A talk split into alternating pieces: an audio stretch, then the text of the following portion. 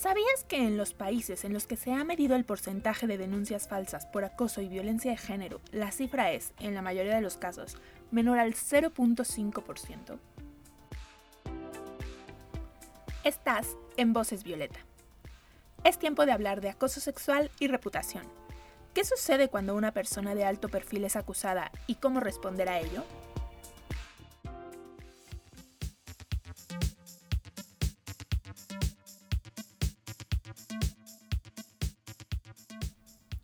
¿Qué tal? Soy Corina Acosta y estás en Voces Violeta. En este episodio quiero hablarte de una historia que seguramente conoces muy bien.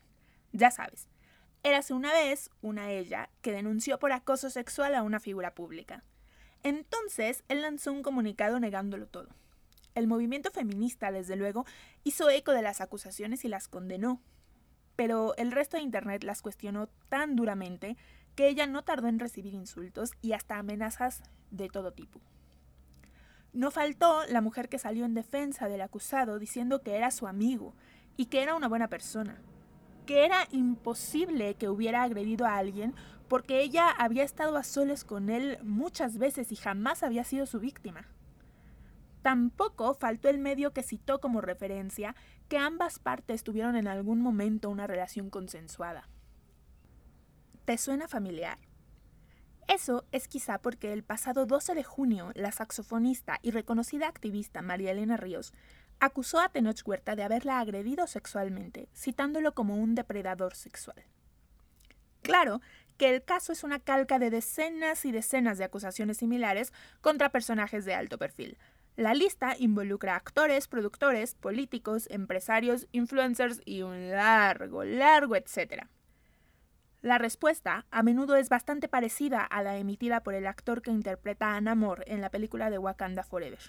Estoy muy sorprendido, yo nunca le haría daño a una mujer, todo lo que pasó entre nosotros ha sido plenamente consensuado y no tengo idea de dónde viene esto luego de tanto tiempo. Niégalo todo.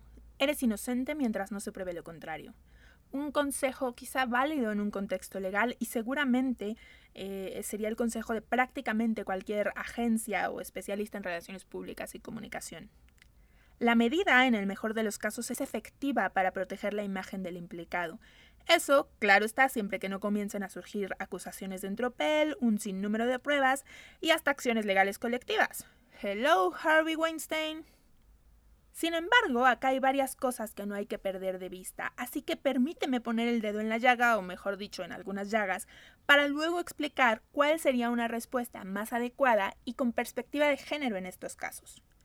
Comenzaré con una premisa que es tan fuerte como seguro impopular. Frente a una acusación de agresión sexual, hay que creerle a la víctima, incluso si eres la persona a la que acusa. ¿Qué qué? ¿Pero qué hay de la presunción de inocencia, de la reputación? Las denuncias falsas arruinan vidas. Vale, sí, pero es que la violencia y el abuso sexual las arruinan peor. Ahora, claro que el derecho a la presunción de inocencia vale. Por eso, desde las empresas y las instituciones legales es vital seguir procesos respetuosos de los derechos humanos para ambas partes, realizar investigaciones y sancionar cuando es pertinente. Claro que cuando se trata de un caso de alto perfil, la cosa no es que cambie, pero sí se le agrega un componente fundamental.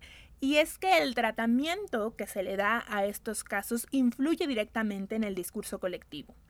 Y claro, aunque los medios de comunicación tendrían que dar un tratamiento adecuado a la información respetando tanto la presunción de inocencia como la perspectiva de género y de derechos humanos, la realidad es que eso rara vez ocurre y ni hablar del tratamiento que le dan las personas en Internet. Por eso, plantear una respuesta ante este tipo de acusaciones supone una gran responsabilidad porque es el primer acercamiento que se va a tener a ello a nivel público.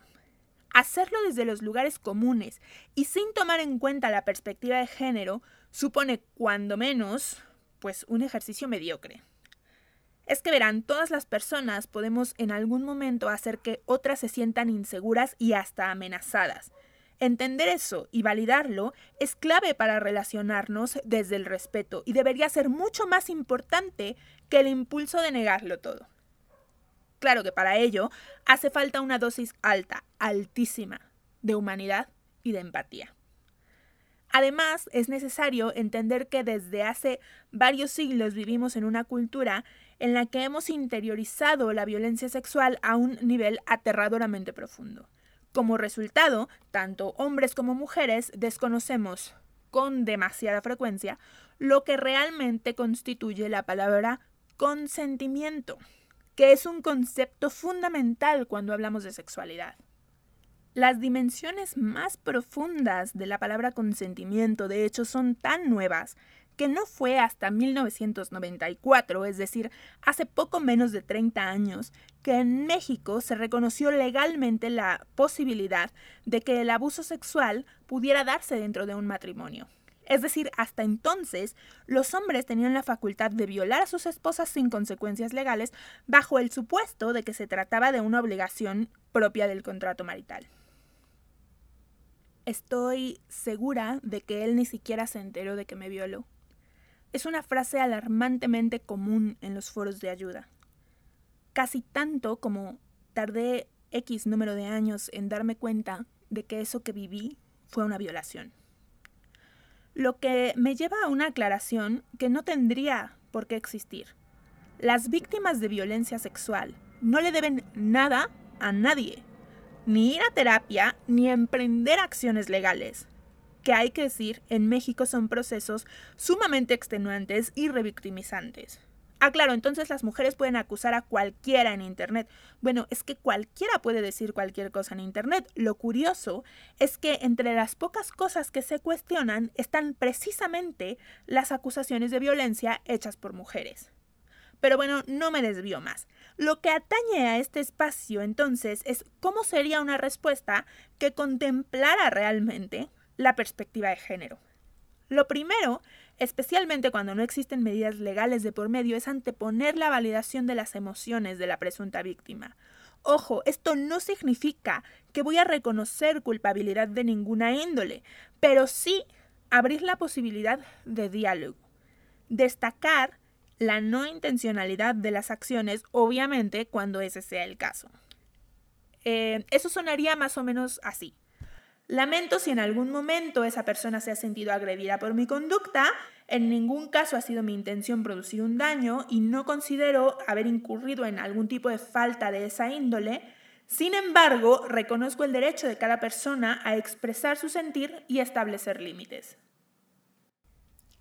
Luego, dicho lo anterior, lo que seguiría en esta declaración claramente sería abordar la disposición a ceñirse a los procesos de investigación cuando así se haya determinado y desde luego a los resultados correspondientes. Ahora, lo ideal, más que una respuesta a modo, es que se tome en cuenta el caso particular para el cual se está emitiendo esta declaración en primer lugar. Lo más importante frente a este tipo de situaciones siempre será salvaguardar el respeto a los derechos humanos y promoverlo desde una comunicación adecuada. Recuerda que el tratamiento que se le dé a este tema en términos de comunicación tendrá una poderosa influencia en la construcción del discurso colectivo en torno a la violencia de género. Hacerlo de la forma correcta ayuda a desincentivar la revictimización comunica de forma responsable. Ayúdanos a cambiar la narrativa. ¿Qué tal? ¿Crees que como personas, como profesionales y como marcas podemos hacerlo mejor?